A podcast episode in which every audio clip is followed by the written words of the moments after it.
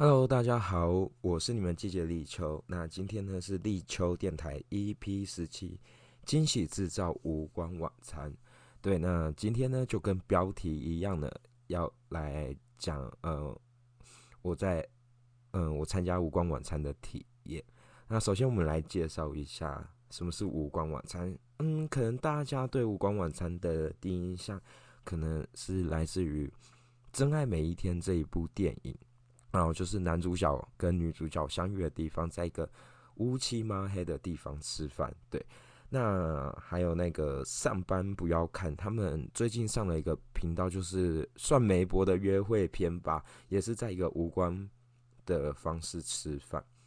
对，那但我去参加的无关晚餐呢，可能跟这两类稍微不同。嗯，因为我参加无光晚餐呢，我抬头不是有写惊喜制造？那惊喜制造是什么呢？它其实台湾的一个设计团队，算成绩是公司设计的团队所推出的一个作品。对，那像无光晚餐呢，它的起源呢，其实来自一个德国盲人的神职人员。那他希望透过这暗黑的一个氛围里，传达盲人呢与听障朋友。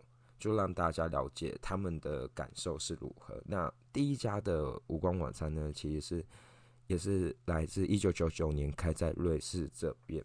那刚开始我是怎么接触到无光晚餐这个这样的一个沉浸式餐厅？其实是那时候在脸书，二零一七年是不管是脸书、IG 还蛮夯沉浸式的东西。那时候二零一七年就惊喜制造他们有。就制造一个作品叫一个人的餐桌，但他其实二零一六就做过无光晚餐，只是那时候我并没有看到这个宣传，所以就开始体验。然后一个人的餐桌呢，其顾名思义就正一个人吃饭，但他是用一个沉浸式的方式。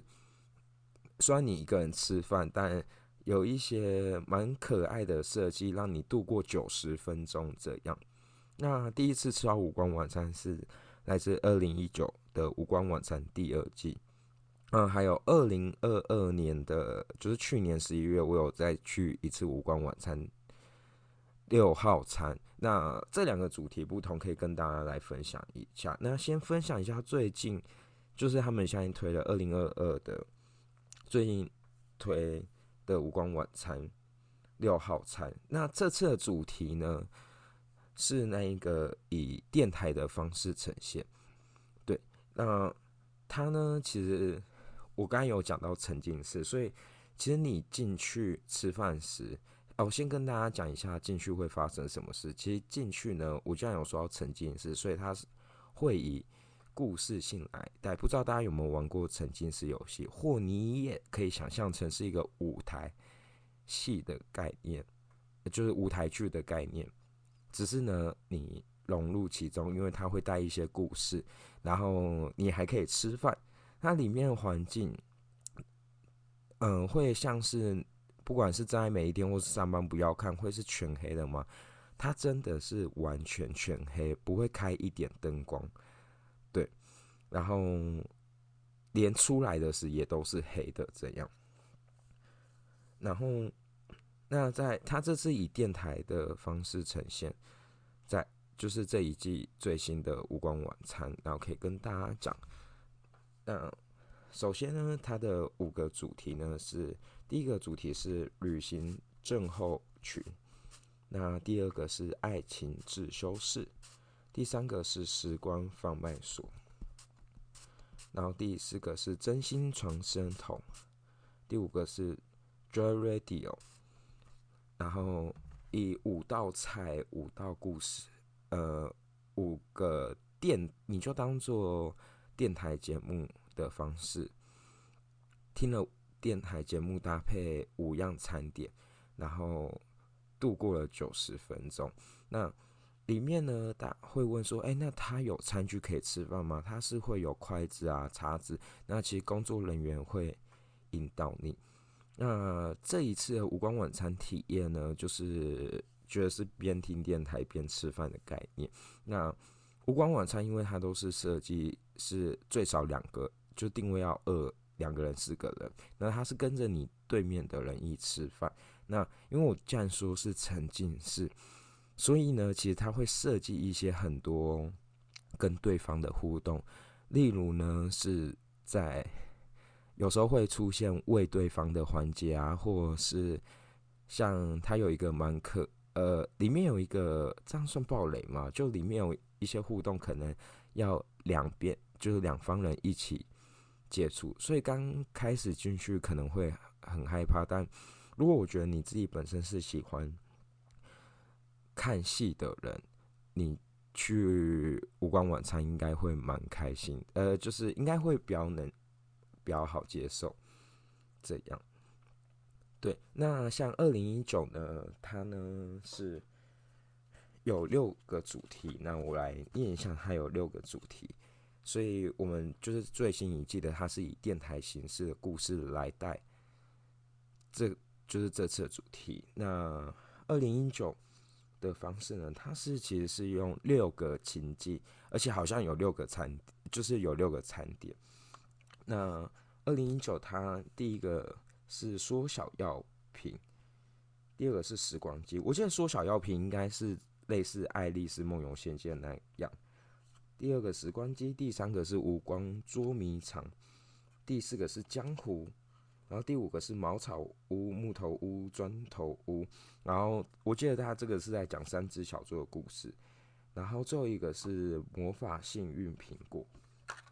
那这上一次二零一九有六个有六个情景带。那呃进去无关晚餐，就是蛮建议其实可以找自己的亲人啊，或者是好朋友或家人都 OK。对，那但我觉得在挑对象时，就要挑就是蛮好朋友会比较适合。如果嗯不太熟的话，会可能会偏尴尬。这边可以跟大家分享，因为他有些就是有互喂情节啊，就是互相喂对方情节，可能互相喂对方面。那如果呃很不熟，然后一起吃这个，可能就会比较尴尬。但如果是好朋友或情侣，是还蛮可爱的一个。那你说可能会不会就是喂不到对方？呃，其实是有可能的，但就会增加乐趣。那别人就会讲说，哎，就是如果在吃无光晚餐，那不是在家就是把电灯关一关吃就好了嘛？但我觉得他那是氛围感不同，因为他用心制造一道菜一道故事主题的方式。来就带进，让大家有那个氛围感，还有一些互动。而且我我自己觉得他在用餐上，其实我觉得它应该算是用蛮高级的食材。我自己觉得就吃起来有点像 fine dining 的感觉。那其实价格也不便宜，可以跟大家讲。二零二二零一九的时，哎，对，二零一九的时候它是。一个双人票是三千三，代表一个人要一千一。那二零二二年呢？它是双人票要四千四，一个人要两千二。就你看，经过这几年，这种物价上涨很多。那其实我也觉得这是一个物光晚餐被诟病的一件事。如果就是呃还没有体用过，可能光听到这个金额就会小退缩，因为真的算偏贵。那之前也会。别人来问我说值得吗？我自己本身，我自己本身是觉得值得啊。但两千二，我觉得已经有到临界点。对，然后可以带，就是可以带大，就是可以大家可以去尝试。然后，因为其实里面的细节不能讲太多，就是要保留给大家一个体验感。那我觉得总结一下，就很像是，如果你是一个本身爱看舞台剧啊或戏剧类，或喜欢玩沉浸式的活动，就非常的适合。但因为他现在套票就四千，是一个人要两千二，可以思考一下。那我自己是不后悔。这样，那里面什么有什么有趣吗？其实，因为他这次是以就是。今年的无光晚餐，它是以电台方式呈现，所以他们也有一个 podcast 频道，叫做 D R A K Radio，就是或大家在 IG 搜寻无光晚餐，它有 Podcast 频道录一下，说哎什么是无光晚餐，然后或是里面发生的事，其实很可爱。它里面有说，因为他们以往过往在无光晚餐有就是吃完后回去分享的啊，或是他们在夜市经观察到大家的反应，像有些人是。在吃饭的时，默默可能脱掉裤子，或是脱掉鞋子用餐，然后再结束赶快穿回去。那放心，因为呃，因为都是无光，所以应该大家不会看到。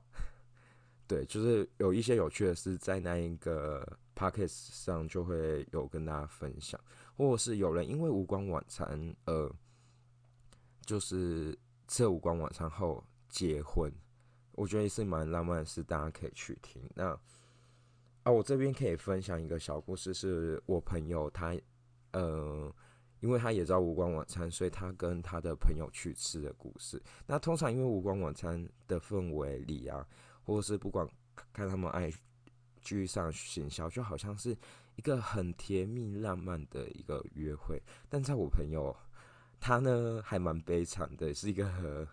反面的，反面的一个，反面的一个体验，跟大家分享，就是因为我朋友他是在去年，好像在交友软体上认识到了对方，然后因为聊很合，所以他们就先预定了五光晚餐这件事，但直到一直要到用餐的时刻。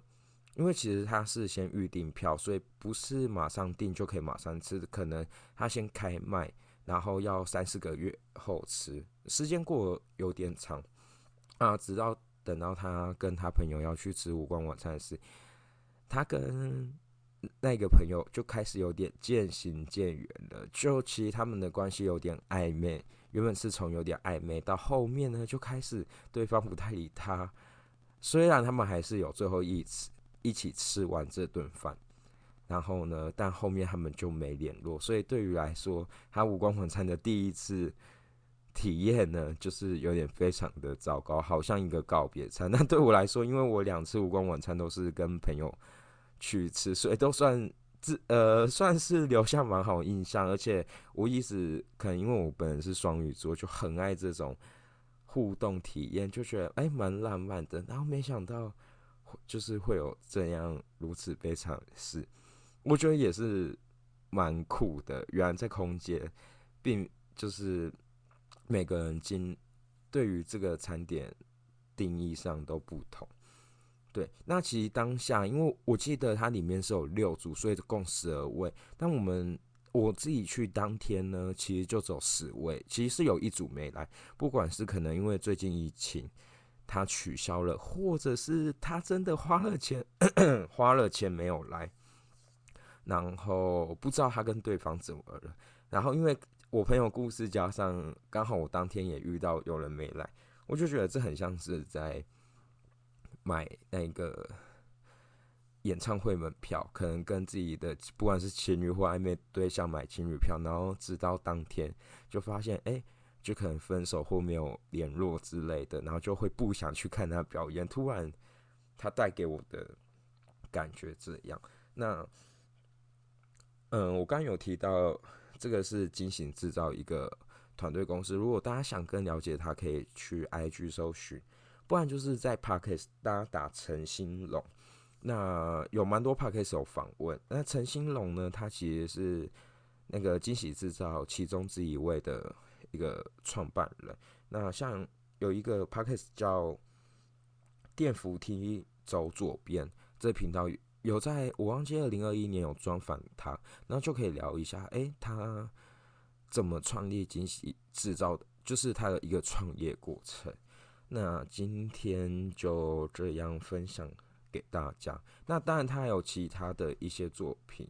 就之前有什么微醺大饭店啊，或是微醺列车，像高雄应该现在是有无光飞机跟微醺列车，对，大家都可以搜寻看看，然后也可以体验，对，或者是大家如果还有想问什么关于无关晚餐的问题，都可以在下方留言。